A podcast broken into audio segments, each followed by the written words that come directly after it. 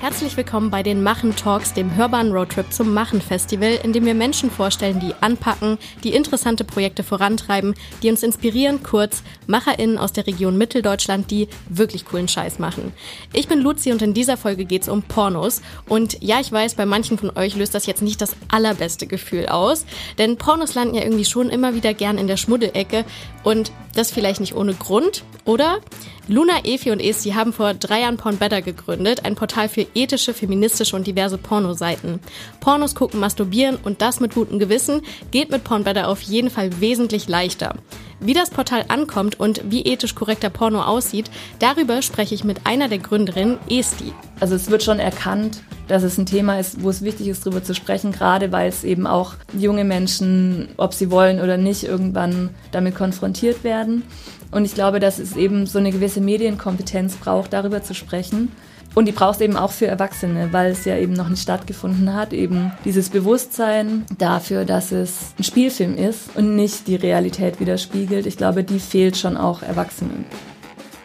Jetzt sollen Pornos schon woke sein. Jetzt wollen die, wer auch immer die sind, jetzt wollen die uns schon vorschreiben, was wir für Pornos schauen. Weil ja anscheinend nur Pornos auch nicht mehr reicht, um sich daran aufzuhängen, wo wir uns dann auch dachten, naja, die schauen wahrscheinlich selber alle Pornos, die wollen halt nur nicht darüber nachdenken.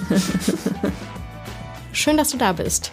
Hallo, schön, dass ich hier sein darf. Ich habe es schon eben angesprochen, bevor wir über Porn Better sprechen, müssen wir über Pornos an sich sprechen, finde ich. Ähm, denn ich habe ja schon so angeteasert, es ist schon immer ein bisschen tabuisiert gefühlt, ne? Ähm, war es für dich jemals schambehaftet, ein Porno zu gucken? Ähm, ich habe relativ wenig Berührungspunkte mit Pornos gehabt. Ich glaube auch, weil ich ein bisschen älter bin, vielleicht wie du. Und es gab quasi noch keine Pornos und auch ähm, Smartphones waren bei uns auf dem Schulhof noch nicht so verbreitet. Und ich glaube, ich hatte einfach nicht so ein großes Interesse daran, was auch daran lag, dass ich dachte, naja, ich bin nicht die Zielgruppe und für mich ist da eh nichts dabei, was mich jetzt super anspricht. Was glaubst du, wer das kam, dass du gedacht hast, du bist nicht die Zielgruppe? Ich glaube schon, dass das eben mit diesem Vorurteil auch zu tun hat, dass Pornos eben immer sexistisch sind, dass Frauen irgendwie abgewertet werden, dass es auch so ein total normatives Bild gibt, was wie Körper aussehen. Und ich glaube, da habe ich mich einfach überhaupt nicht auch wiedererkannt drin. Und wann war dann so dein erster Berührungspunkt mit Pornografie? Mein erster Berührungspunkt war wahrscheinlich irgendwann mal in einer Beziehung so vor zehn Jahren oder so. Aber es war trotzdem nichts, was ich selber jetzt ähm, für mich genutzt hätte. Und es war eigentlich dann auch wirklich wieder so ein Wiederentdecken, als wir angefangen haben, so mit dieser Idee zu spielen zu Porn Better oder beziehungsweise davor einfach im Freundinnenkreis uns unterhalten haben dazu.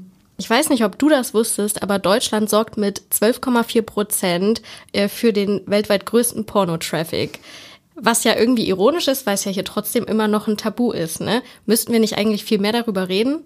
Doch, auf jeden Fall, der Meinung bin ich auch. Ich glaube, dass ähm, dadurch, dass Pornos so ein bisschen in der Schmuddelecke sind und auch ähm, gefühlt ja das Sprechen darüber viele Menschen erstmal so ein bisschen abschreckt. Und es ist aber nun mal ein Medium, das in Deutschland eine sehr große Relevanz hat.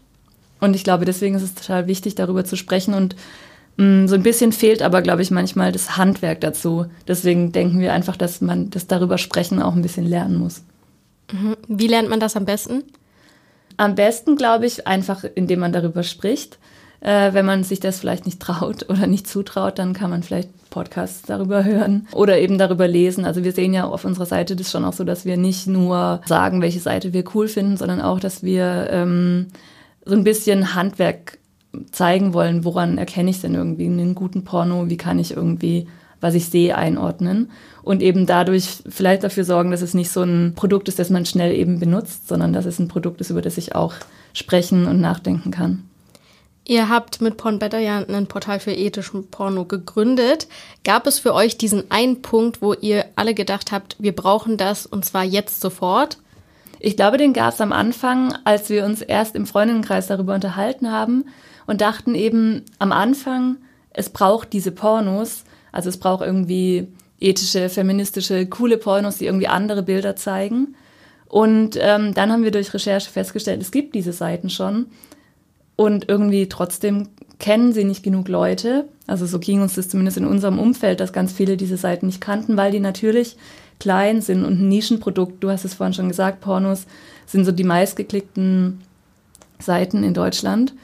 Und ähm, genau, dann haben wir gedacht, okay, die coolen Seiten, die es gibt, die müssen wir irgendwie bekannter machen, um mehr Leuten Zugang dazu äh, zu ermöglichen.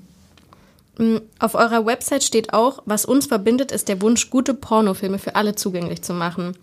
Inwiefern lassen sich denn Pornos wirklich in gut und schlecht einteilen?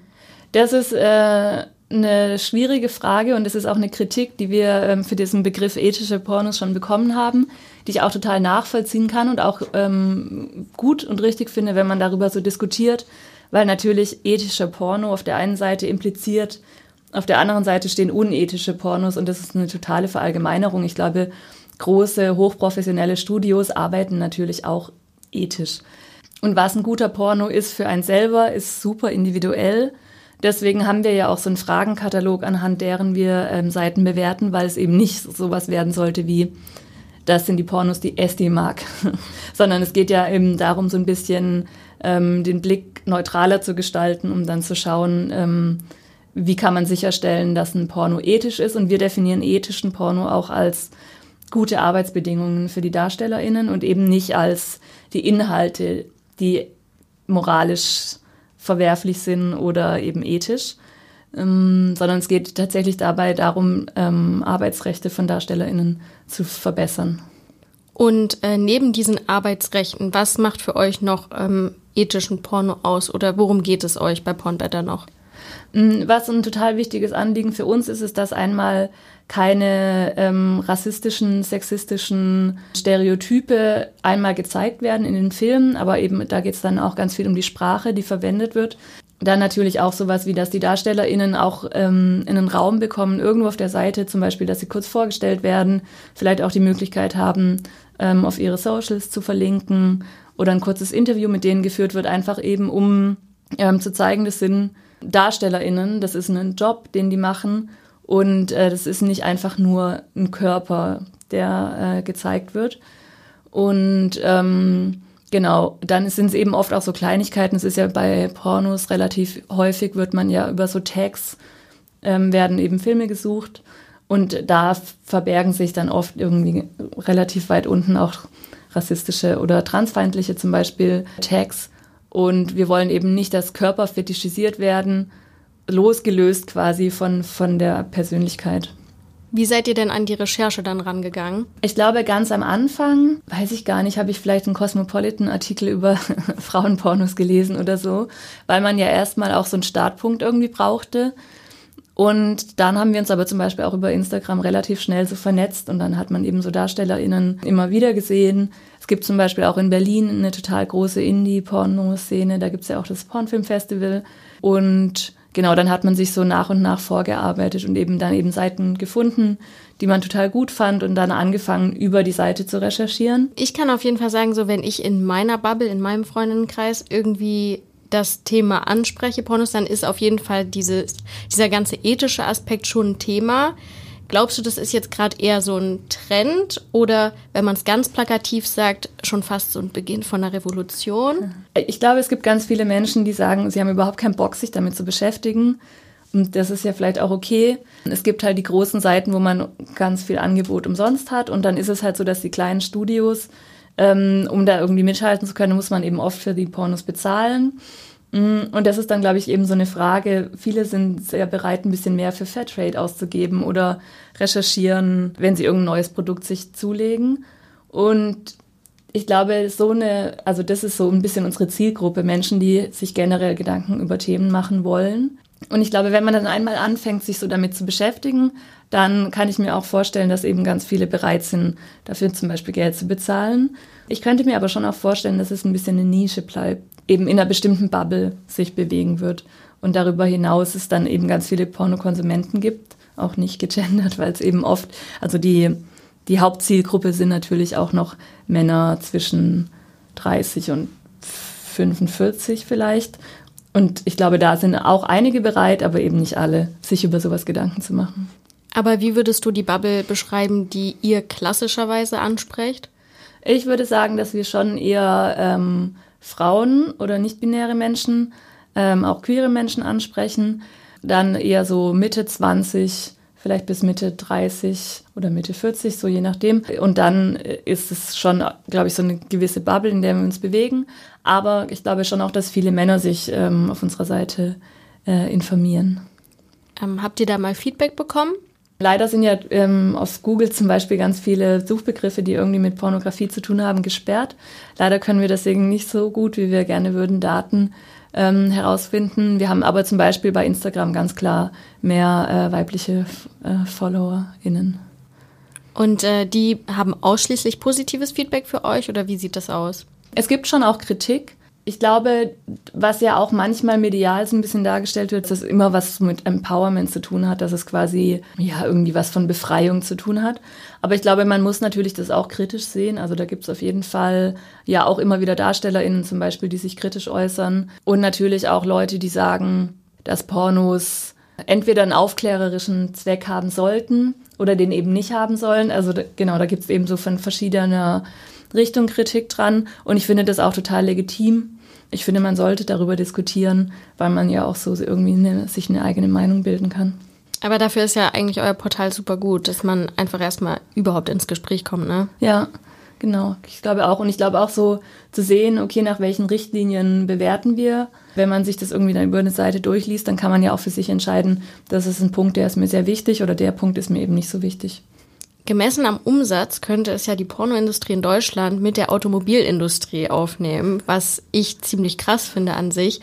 Kannst du sagen, welchen Anteil daran aktuell quasi ethisch produzierte Pornofilme haben? Leider nein. Ich kann nur noch mal sagen, dass es eine Nische ist. Und zwar ist es, ähm, es ist schade, aber es ist so, dass die Zahlen, die es zu Pornos gibt, sind zum Beispiel von äh, Pornhub veröffentlicht. Die machen irgendwie einmal im Jahr so eine große äh, Veröffentlichungen zu den meistgesuchten Begriffen, ähm, so ein bisschen zu der Verteilung, aus welchen Ländern kommen die meisten UserInnen. Ich glaube, das sind gute Zahlen. Ich schaue mir das irgendwie auch echt immer gerne an. Aber das sind natürlich die Zahlen, die eine, ähm, eine der größten Player im Markt veröffentlicht. Genau, und auch da gibt es ja zum Beispiel mittlerweile so Bezahlangebote, da sieht man dann auch, dass Menschen schon bereit sind, dafür zu bezahlen. Aber ich glaube, man kann die Zahlen auch nicht eins zu eins unkritisch übernehmen. Auf jeden Fall ist es eine Nische, die unter 10 Prozent ausmacht, würde ich sagen, was aber natürlich trotzdem auch ein Riesenmarkt ist. Wie seht ihr denn dann generell so auf Pornhub, wenn ihr das so anschaut? Was sind da so eure Gedanken? Mm, ich glaube, man findet auf Pornhub auch das, was man sucht, wenn man nicht Mainstream Erzählungen irgendwie finden möchte. Aber dann muss man auch wissen, was man da sucht. Dann muss man zum Beispiel eine Lieblingsdarstellerin suchen und findet dann auch ähm, diverse Körper andere Erzählungen einfach. Ich glaube, wenn man jetzt auf die Startseite geht und noch nicht einen Algorithmus hat, der ein bisschen mit reinspielt, dann ist das Angebot nichts, was mich in irgendeiner Form anspricht. Wie gewährleistet ihr denn ethische Produktionsbedingungen?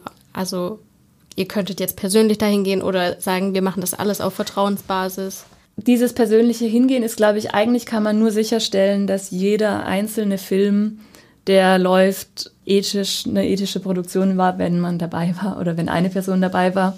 Das ist natürlich nicht möglich und natürlich ist es auch fehleranfällig. Es ist eine, eine körpernahe Tätigkeit, wo man sehr viel von sich preisgeben muss.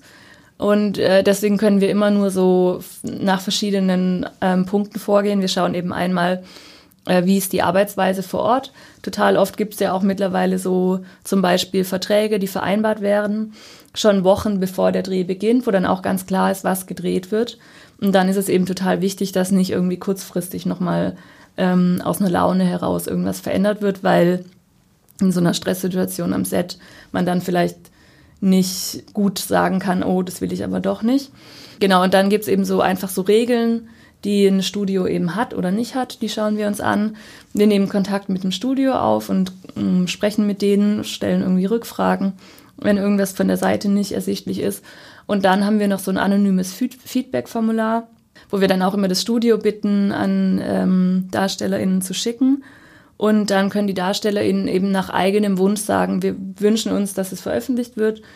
Oder wir, wir geben ein anonymes äh, Feedback und ähm, dann kann man da auch noch mal rausfinden, wenn irgendwas nicht in Ordnung läuft bei einem Studio. Was wären denn so typische Regeln von Studios? Also was zum Beispiel total üblich ist, ist natürlich, dass alle DarstellerInnen mit einem STI-Test am Set ankommen, dass es eben auch gemeinsam angeschaut wird, also dass man quasi nicht nachfragen muss, um, dass man das vielleicht von seinem Drehpartner sehen will, sondern dass, dass es halt einfach klar ist, dass es für alle einsichtig ist. Was uns zum Beispiel auch wichtig ist, dass transparent ist, wer wie viel verdient, weil das eben nach wie vor leider bei Studios zum Teil so ist, dass Frauen viel mehr verdienen und dann auch mehr verdienen, je nachdem, was sie quasi bereit sind zu machen, was natürlich äh, irgendwie eine Un Ungleichgewicht schafft oder eben auch so rassistische Dinge, die da noch so üblich sind, wer quasi wie viel verdient. Und das ist zum Beispiel auch was, was wir wichtig finden, dass eben alle gleich viel verdienen und dass es transparent ist. Eben, ich glaube, Transparenz ist da eben einfach ein ganz wichtiger Faktor, Mm, glaube ich, auch eben so ein Gefühl von die Pornoindustrie, niemand weiß so richtig was. Wenn man fair produzierte Pornos konsumieren will, ist das ja verhältnismäßig schon komplizierter als auf so Standard-Websites. Man muss teilweise das Alter verifizieren, man muss dafür bezahlen, hast du schon gesagt. Was glaubst du, was ist so der Antrieb, warum man sich dann am Ende doch für so ein Angebot entscheidet?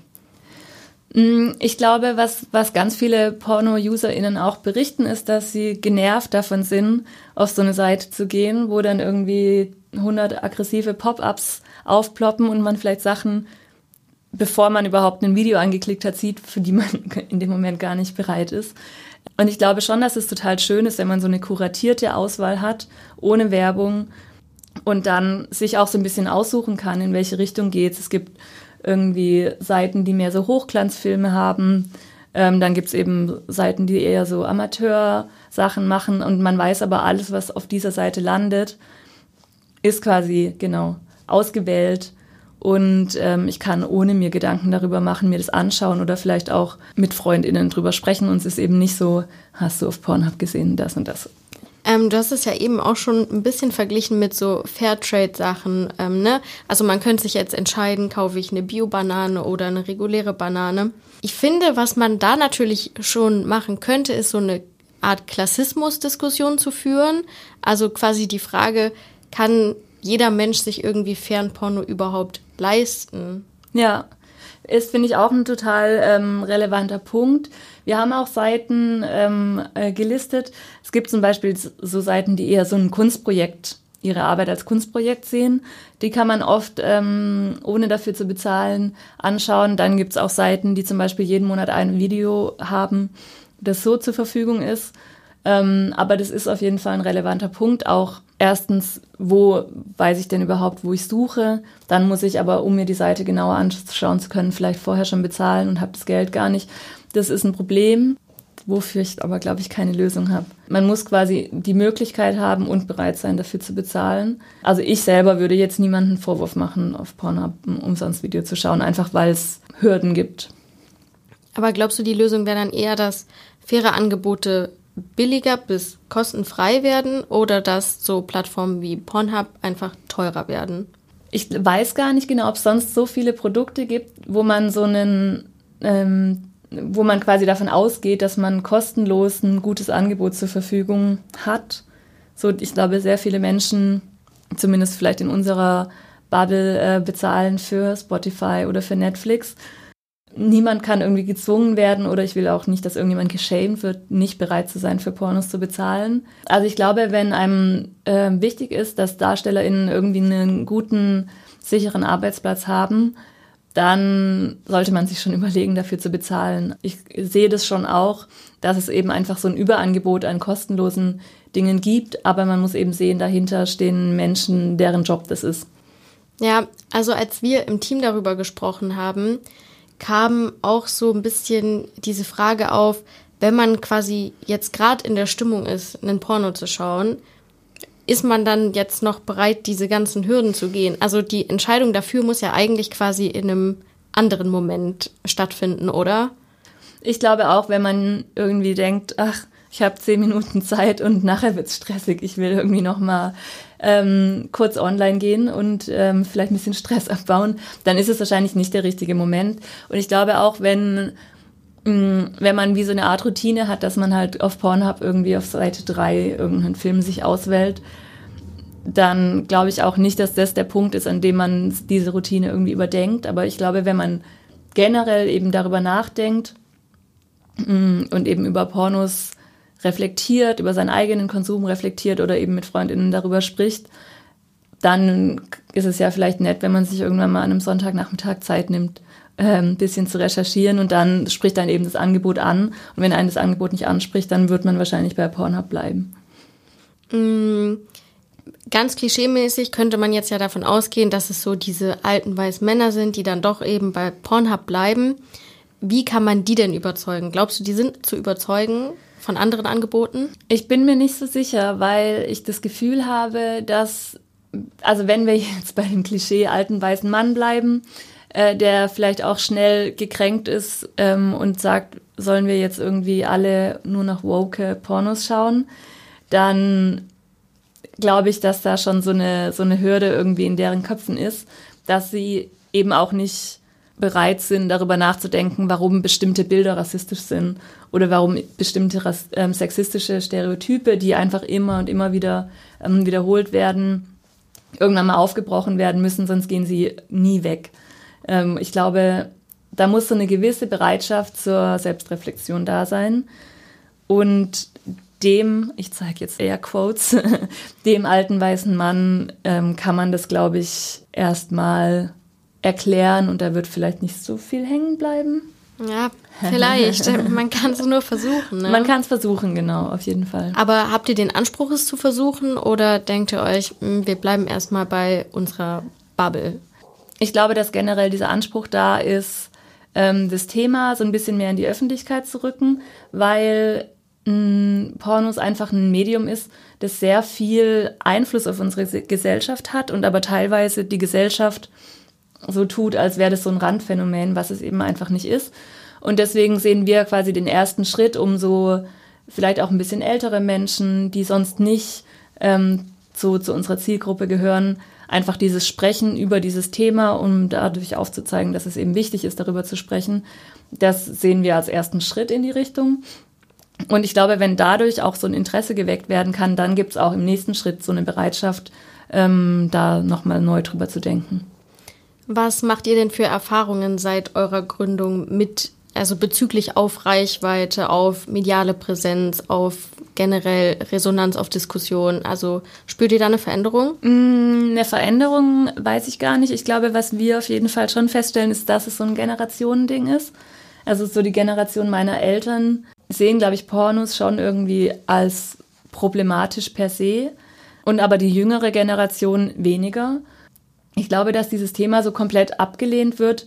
Ähm, es ist schon, wie gesagt, eben eher eine ältere, ein bisschen konservativere Gruppe in der Gesellschaft. Also es wird schon erkannt, dass es ein Thema ist, wo es wichtig ist, darüber zu sprechen, gerade weil es eben auch junge Menschen, ob sie wollen oder nicht, irgendwann damit konfrontiert werden. Und ich glaube, dass es eben so eine gewisse Medienkompetenz braucht, darüber zu sprechen. Und die braucht es eben auch für Erwachsene, weil es ja eben noch nicht stattgefunden hat, eben dieses Bewusstsein dafür, dass es ein Spielfilm ist und nicht die Realität widerspiegelt. Ich glaube, die fehlt schon auch Erwachsenen. Aber wie laufen so Gespräche mit deinen Eltern ab, wenn du mit denen über deinen Job sprichst? Also, meine Eltern haben gut reagiert und waren auch interessiert daran, aber man, ich habe das in so einem Nebensatz eben rausgehört. Ich weiß noch, dass ähm, meine Mutter hat sowas gesagt wie, ja, stimmt, während Corona da gehen die Leute vielleicht dann nicht mehr ins Fingerclub, vielleicht schauen sie dann jetzt Pornos. und es war nicht so nett, weil es schon der Versuch war, wertfrei darüber zu sprechen und dann aber eben so äh, nicht gesehen hat, dass es ein sehr, sehr verbreitetes Phänomen ist, Pornos zu schauen, sondern eben dachte, okay, so Menschen, die sonst ins Swingerclub gehen, die wissen jetzt nicht so richtig, wohin mit ihrer Lust. Ihr habt ja hier in Leipzig gegründet. Glaubst du, Leipzig ist auch eine sehr, sehr gute Stadt, um sowas zu gründen? Äh, ich glaube, dass Leipzig eine gute Stadt ist, sowas zu gründen, weil es ja eben auch eine, eine Stadt ist mit viel jungen Leuten, mit StudentInnen, die für das Thema offen sind. Und vielleicht ist es auch spannend daran, dass man dann eben doch auch auf andere Menschen trifft, die entsetzt sind darüber, dass äh, jetzt plötzlich über dieses Thema in der Öffentlichkeit gesprochen werden soll. Dann lass uns mal richtig über Porn Better sprechen. Ihr, ihr listet da äh, Angebote, die teilweise was kosten, aber wie finanziert ihr euch denn? Ähm, wir finanzieren uns in erster Linie über Affiliate-Links. Äh, Wenn Menschen ein Abo abschließen über unsere Seite, dann ähm, bekommen wir eben über den Affiliate-Link ähm, Geld dafür. Dadurch finanzieren wir uns so ein bisschen auch dadurch, dass wir eben Gespräche führen mit Menschen, manchmal Werbung schalten. Wir haben uns von Anfang an einfach erstmal, hat es für uns einen hohen ideellen Wert gehabt. Und es ging jetzt gar nicht primär ganz am Anfang darum, Geld damit zu machen. Das ist dann eher so über die Zeit entstanden. Wie kann man euch denn generell unterstützen, wenn man das möchte? Ich glaube auf jeden Fall uns auf Instagram folgen zum Beispiel äh, ist, eine, ist ein guter Weg oder ich glaube auch so über uns sprechen, uns weiterempfehlen. Und wenn man ähm, Lust drauf hat, ein Abo bei so einer Seite abzuschließen, wenn man das über unsere Seite macht, dann freuen wir uns auf jeden Fall sehr darüber. Mm, gerade bei Instagram, du hast es ja auch schon vorhin gesagt, gerade mit so Suchbegriffen und so und auch Social Media ist ja oft immer so ein bisschen restriktiv, wenn es um bestimmte Wörter geht. Wie, wie geht ihr dann mit dem Instagram-Content um? ja, das ist leider ein bisschen nervig, ähm, dass auf so Seiten quasi Sex und Gewalt gesperrt sind. Und was wir so schade daran finden, ist, dass wir ja aufklären wollen über, über ein Thema, das sowieso sehr präsent ist. Ähm, und das aber quasi das Gleiche, als das Gleiche gewertet wird, wie wenn wir pornografische Inhalte auf Instagram teilen würden. Deswegen müssen wir da sehr aufpassen. Und ähm, Porno, also Porn wird dann entweder das O meistens ersetzt durch ein Sternchen oder durch eine Null, weil eben dieser Begriff schon ähm, dazu führen kann, dass, dass man gesperrt wird. Wir wurden auch schon einmal gesperrt auf Instagram mit einem total harmlosen Post. Wir hatten in Missy Magazine so einen kleinen Beitrag über uns und aus irgendeinem Grund wurde diese, das, was wir abfotografiert haben, gesperrt. Äh, wir wissen nicht ganz genau warum. Genau, man muss eben total aufpassen, dass man eben Sex und Porno nicht sagt, sondern dass man es so ein bisschen umschifft. Aber ich glaube trotzdem, alle wissen, was gemeint ist. Merkst du denn bei dir, dass du seitdem ihr gegründet habt, dass du auch noch viel freier darüber sprechen kannst und auch willst irgendwie? Ich glaube, ich kann auf jeden Fall ähm, relativ frei darüber sprechen, auf jeden Fall. Ähm, es entwickeln sich eben einfach auch total häufig Gespräche, die dann in so eine persönliche Richtung gehen, über diesen Aufhänger, wenn man so sagt, was machst, was machst du eigentlich? Und das ist immer ganz lustig, weil ganz viele Menschen auch dann eben schnell ihre persönlichen Erfahrungen reinbringen. Und ich schaue, glaube ich, Pornos eben oft in so einem beruflichen Setting. Und ja, dann kann ich auch ziemlich frei drüber sprechen. Wie sieht denn dein beruflicher Alltag so aus? Also ich muss zugeben, so viele Pornos schaue ich gar nicht. ähm, weil man sich jetzt so eine Seite zum Beispiel auch eher ähm, aus so einem anderen Blickwinkel dann anschaut und dann sich eben kurz die Texte durchliest, ähm, die Titel von den Filmen durchliest und dann mal so durchskippt, um so eine Seite zu rezensieren. Und dann ist es mittlerweile eben auch ganz viel so Networking, was wir machen. Was wir auch mittlerweile gemacht haben, sind so Workshops oder auch so Panel-Diskussionen. Und das macht auch total Spaß, wenn man das eben aus so einem reinen Online-Auftritt so ins Persönliche holen kann. Mm. Wir hatten hier in Leipzig mit der Cinemathek ein ähm, Filmscreening in der NATO am Südplatz. Das war auch total schön zu sehen, wie groß eben die Resonanz ist und wie schnell die Tickets quasi weg waren dafür. Und ja, das ist auf jeden Fall immer relativ aufregend, weil man ja die Filme ausgesucht hat, die da laufen. Und ich finde, dass es super individuell ist. Was die einen Menschen total schön finden, finden andere vielleicht eklig oder zu lang oder ich glaube auch dieses Gefühl, mit 100 Menschen im Kino zu sitzen und Porno zu schauen, ist auch für viele ganz neu. Will man ja auch nicht, dass es irgendwie unangenehm wird oder so. Ja, das macht dann schon Spaß. Aber hattest du das Gefühl, dass es für irgendjemanden unangenehm war? Nee, ich also wir hatten jetzt nicht Feedback in die Richtung. Es gab vorher Kritik daran an, an der Cinemathek, so dass Leute entsetzt waren, dass es jetzt da läuft. Aber es kam jetzt zum Beispiel auch niemand, um zu stören oder sich vor Ort zu beschweren.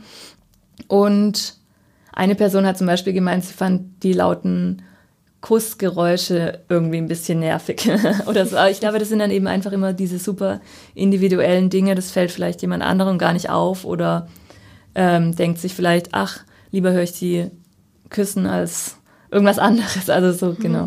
Ja, total. Mm, und was habt ihr denn für Pläne äh, in 2024 mit Pornbetter? Wir haben auf jeden Fall beide total Lust, ähm, mehr offline auch zu machen. Also wir waren zum Beispiel mal bei der Bauhaus-Uni in Weimar auf so einem Panel, das hat total Spaß gemacht und so entsteht eben auch so eine Vernetzung. In Berlin beim Pornfilm Festival waren wir jetzt auch dabei und haben da was gemacht. Uns hat jetzt nochmal jemand gesagt, ob wir nicht Lust haben, uns zu überlegen, beim CSD nächstes Jahr irgendwie was zu machen. Ich glaube einfach, dass es uns beiden total Spaß macht, auch äh, so darüber zu diskutieren, darüber zu, ins Gespräch zu kommen. Und deswegen freuen wir uns, glaube ich, besonders auf die Offline-Momente. Ihr seid ja dann quasi ein Gründerin-Team, wenn du jetzt von euch beiden sprichst. Wie verteilt ihr da die Aufgaben? Die Aufgabenverteilung ist immer so ein bisschen äh, individuell auch. Also tatsächlich war es jetzt bisher so, dass ich so die Workshops und Panels ähm, zum Teil vorbereitet habe, aber zum Teil auch Luna. Das haben wir uns dann immer so aufgeteilt, wer quasi auf der Bühne das moderiert hat.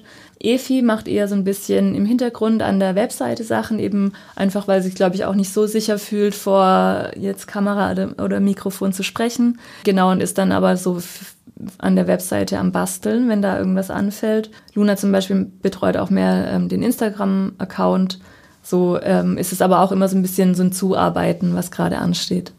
Mm, wir haben ja am Anfang über diese Tabuisierung gesprochen. Wenn es jetzt äh, Menschen gibt, die irgendwie noch nicht so viel Berührungspunkte hatten mit pornografischen Inhalten, findest du, es gibt dann quasi so ein Muster, wo man sagen kann, du solltest am besten damit anfangen oder was würdest du da empfehlen? Ich glaube, das kommt auch ein bisschen darauf an, wie man das quasi nutzen will. Ob man eben, weiß ich nicht, fünf Minuten Zeit hat und ein klares Ziel oder ob man vielleicht auch schauen will, Vielleicht findet man ja auch irgendwas spannend, traut sich aber nicht, das auszuprobieren oder fragt sich, habe ich Lust, das auszuprobieren und dann eben einfach auch zu sagen, ich schaue mir das mal an um zu gucken, wie es mir dabei geht. Also genau, ich glaube, man kann es nicht in irgendeiner Form verallgemeinern, weil es einfach viel zu individuell ist. Ich glaube aber, dass es schon auch wichtig ist, so Punkte einfach auch sich manchmal wieder vor Augen zu führen, dass es eben auch für, sagen wir mal als Beispiel, irgendwie eine queere Person irgendwo in der Provinz lebend, ähm, dass es eben auch einfach total schön ist, Vorbilder zu sehen und vielleicht eben eine Art von Sex, die abweicht von so ähm, heterozentrierten Narrativen, die wir sie irgendwie in Hollywood oft auch sehr unrealistisch dargestellt übrigens immer wieder sehen. Ja, das war auch so eine Frage, die wir uns gestellt haben. Ähm, ne, also eine aus unserem Team meinte dann so, ja, warum soll ich denn dann bezahlen, wenn ich doch dann vielleicht auch in Filmen, also in ganz normalen, in Anführungszeichen Filmen, quasi auch Sexszenen sehen kann, die irgendwie schön sind so und so ein Komfortgefühl auslösen. Ja, ich glaube, mm, der Unterschied in einmal in Hollywood-Filmen sind ja Sexszenen jetzt meistens schon auch eher sehr am Rande thematisiert und glaube ich schon auch sehr normativ dargestellt, wo es irgendwie so einen Hauch gibt und äh, ein Dahinschmelzen. Aber wenn quasi das Ziel ist, wenn man sich so Szenen gerne anschaut, weil man dabei irgendwie ein schönes Gefühl und ein warmes Gefühl irgendwie in der Markengegend hat, dann ist es ja total okay. Aber ich glaube jetzt für viele, ähm, um dazu zu masturbieren, wird es vielleicht nicht reichen. Was waren denn äh, seit eurer Gründung deine Highlights so in den letzten Jahren? Ähm, die Highlights, also ich glaube, zum Beispiel das Missy Magazin, dass wir da drin waren, das war auf jeden Fall so ein kleines Highlight, einfach weil ich schon ganz lange äh, immer mal wieder ein Missy-Abo hatte. Und ja, da habe ich mich auf jeden Fall sehr darüber gefreut. Natürlich der Podcast im Deutschlandfunk, das war auch total schön irgendwie, weil es ein schönes Gespräch war und äh, hier in Leipzig im MDR-Studio aufzunehmen, das war schon auch, genau, war auf jeden Fall ein Highlight. Ach, und wir haben ja eine Förderung bekommen von äh, Future Sucks das war natürlich auf jeden Fall auch ein Highlight, wo wir auch so ganz erfreut und überrascht darüber waren, weil wir am Anfang dachten, na, wir bewerben uns mal. Ich glaube jetzt nicht, dass wir so gute Chancen haben und genau, dann wurden wir positiv überrascht. Das war schon auch sehr schön. Warum wart ihr überrascht? Dachtet ihr selbst so, ah, das ist vielleicht ein bisschen zu progressiv, das Thema? Ja, auf jeden Fall. Genau, wir wurden ja ähm, angesprochen von denen, ob wir Lust haben, uns zu bewerben und dachten, hm, Genau, und haben es aber dann einfach mal versucht. Ich glaube, es gab auch ein bisschen Diskussionen. Auch die Sächsische Aufbaubank ähm, musste ja dann quasi auch noch zustimmen. Aber Diskussionen wollen wir ja auch auslösen, von dem her, ja. Aber habt ihr mal so eine richtig dolle Diskussion mitbekommen? Wir hatten ja auch mal so einen Outcall von der AfD. Das war, genau, das war schon auch für uns ein großes Learning, einfach zu sagen, wir lesen uns keine Kommentare durch, weil das bringt einem überhaupt nichts, wenn es eben dann so in so eine äh, Hate Speech Richtung geht. Und genau, da muss, ist dann immer die Frage, wie will, wie will man damit umgehen, aber für uns war es dann klar, wir lesen uns das nicht durch, weil es keine konstruktive Kritik ist, kein, keine Diskussion mit dem Ziel, was zu lernen oder vielleicht auch irgendwie ein bisschen die, das Gegenüber von einer anderen Meinung zu überzeugen, sondern weil es eigentlich nur um ähm, Niedermachen irgendwie geht. Mm, und auch schnell in so eine ein bisschen menschenfeindliche Richtung. Genau, da haben wir, glaube ich, viel draus gelernt. Aber so schön war es in dem Moment zumindest auch nicht. Mhm. Aber habt ihr euch im Rückblick dann auch mal gedacht, ja gut, das ist die AfD. Also das ist ja oft das, was manche Leute sagen, ja okay, das sind ja tendenziell eh die Leute, mit denen wir sowieso nichts zu tun haben möchten, wo man sich dann fast schon so ein bisschen auf die Schulter klopft, dass man sich denkt, ah ja gut, wenn die es doof finden, dann machen wir auf jeden Fall was richtig. Diesen Moment gab es auf jeden Fall auch. Ich glaube dann auch so mit ein bisschen Abstand war es dann so, okay, wenn die sich über uns so aufregen, dann scheinen wir ja im Nerv getroffen zu haben. Was ich auch total spannend fand, war, dass die gar nicht das Thema Porno an sich so rausgegriffen haben, sondern eben dieses, jetzt sollen Pornos schon woke sein, jetzt wollen die wer auch immer die sind, jetzt wollen die uns schon vorschreiben, dass wir für Pornos schauen. Was ich ganz spannend fand, weil ja anscheinend nur Pornos auch nicht mehr reicht, um sich daran aufzuhängen, wo wir uns dann auch dachten, naja, die schauen wahrscheinlich selber alle Pornos, sie wollen halt nur nicht darüber nachdenken. Aber ähm, war das auch die größte Herausforderung oder gab es daneben noch andere? Ich würde schon sagen, dass das die größte Herausforderung war, auch weil es schon so einen kleinen Schockmoment irgendwie gab oder halt auch so ein bisschen eine Sorge. Ähm, die haben ja eine kleine Anfrage im Landtag zu uns gestellt und man da ja nicht weiß, okay, wenn da jetzt nachher personenbezogene Daten rausgegeben werden, was kann da eigentlich passieren? Genau, aber da haben wir uns auch, glaube ich, total gut und äh, so aufgehoben irgendwie gefühlt. Sowohl die Sächsische Aufbaubank als auch InnoStaat ähm, standen so total schön und hinter uns. Und deswegen war es dann im Nachhinein auf jeden Fall auch eine gute Erfahrung, in der wir gewachsen sind. Und äh, mit welchem Gefühl geht ihr jetzt so in die nächsten Jahre? Wir sind, glaube ich, sehr gespannt, wie sich das weiterentwickelt. Wir haben auf jeden Fall total große Lust darauf. Wir freuen uns auch total, dass wir so in Leipzig ganz gut vernetzt sind, ähm, hier gibt es ja auch schon so andere Akteure, die so ein bisschen im sexpositiven Bereich unterwegs sind. So ist Juicy in, in Konnewitz zum Beispiel, mit denen sind wir eng vernetzt. Genau, und deswegen schauen wir da ganz positiv drauf, auch eben einfach so in der, in der Vernetzung vor Ort. Und euer Team ist groß genug oder denkt ihr, da ihr mal bald äh, quasi aufstocken? Also vom Arbeitsaufwand her wären wir manchmal ganz froh, wenn wir noch irgendwie Marketing-Experte. Wir sind beide Kulturwissenschaftlerinnen. Und genau, Efi ist Krankenschwester. Ich glaube, noch so eine Marketing-Expertin oder eine IT-Person oder so im Team zu haben, wäre auf jeden Fall ganz schön. Aber glaube ich, dauert noch ein Momentchen. Ich danke dir, dass du da warst. Hat mir großen Spaß gemacht. Vielen Dank für das nette Gespräch. danke und das war's.